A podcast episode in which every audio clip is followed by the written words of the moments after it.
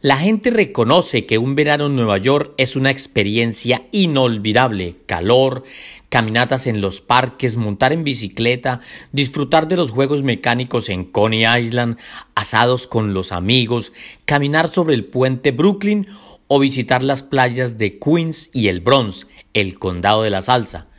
Desde que la pandemia de COVID-19 surgió en China el pasado invierno, hubo esperanzas de que el virus desapareciera con el cambio de estaciones. Sin embargo, las autoridades de salud aún están determinando si el calor mata el virus o impide su propagación o contagio. Estiman que el calor no detendrá la pandemia, aunque podría ayudar a reducir el número de nuevas infecciones. Además, los efectos del clima ayudarían a explicar por qué partes de los trópicos no han sido tan golpeadas como otras regiones menos cálidas del planeta. Hmm. En el verano, las pequeñas partículas en el aire se empapan y caen al suelo, explicó Krationa Shi, bióloga de Penn State University. Los científicos que investigan la propagación de la enfermedad han comenzado a incorporar la temperatura en sus modelos. Vemos esta correlación, una reducción de apenas 2% en la transmisión por cada grado Celsius de aumento de la temperatura, dijo Christopher Murray, director del Instituto de Métricas y Evaluaciones de Salud de la Universidad de Washington en Seattle.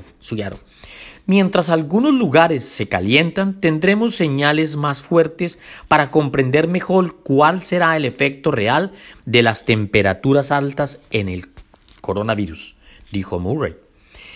El doctor Anthony Fauci, director del Instituto Nacional de Alergias y Enfermedades Infecciosas en los Estados Unidos, advierte sobre las graves consecuencias si la economía reable demasiado pronto dijo que la cifra oficial de muertos en esta nación quizás es mayor.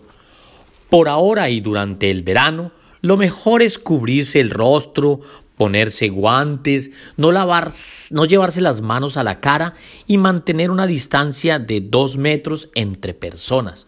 No será fácil, pero es mejor que seguir encerrados en el hogar y no disfrutar de los cuerpos semidesnudos recibiendo los rayos del sol con el mar de fondo. Soy Javier Castaño, director de Queens Latino. Visite nuestro portal, inscríbase para recibir nuestro boletín semanal y haga parte de nuestras redes sociales como Facebook e Instagram. Gracias.